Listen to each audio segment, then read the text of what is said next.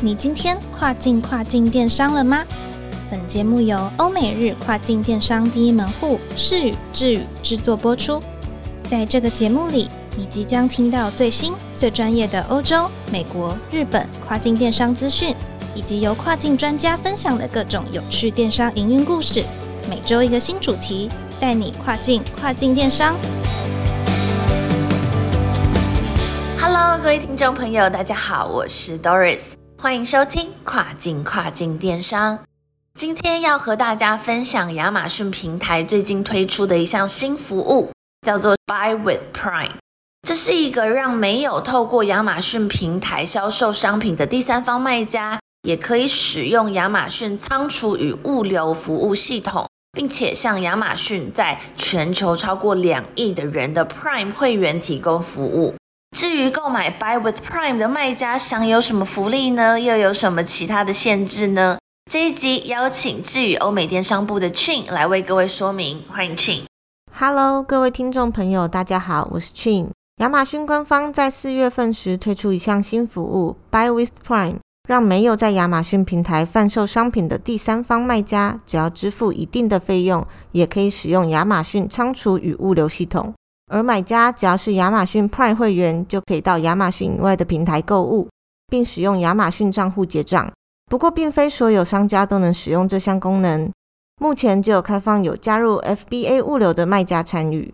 先来谈谈使用亚马逊物流 FBA 的卖家享有哪些服务吧。亚马逊物流 Fulfillment by Amazon，简称 FBA，是快速便捷的物流服务，能够满足每一个跨境电商卖家对于物流的需求。卖家只需要将商品运送到亚马逊运营中心，亚马逊会负责取件、包装、配送，并为这些商品提供买家咨询、退货等客户服务，帮助自家产品增加曝光度，触及更多的 Prime 会员，为自己节省大量的人力、物力和财力。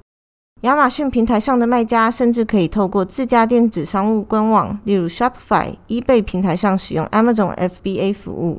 而这次亚马逊官方推出的新功能 Buy with Prime，则是反过来让没有在亚马逊平台贩售商品，而是在其他第三方购物平台且使用 FBA 物流的卖家，也能够参与的新服务。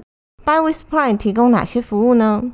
卖家可以使用亚马逊仓储与物流系统，解决相关物流问题，借此提供快速到货、免运、无缝结账体验、免费退换货等服务。进而让全球超过两亿人的 Prime 会员在亚马逊以外的平台享受这些购买优惠，增加商品的销售机会。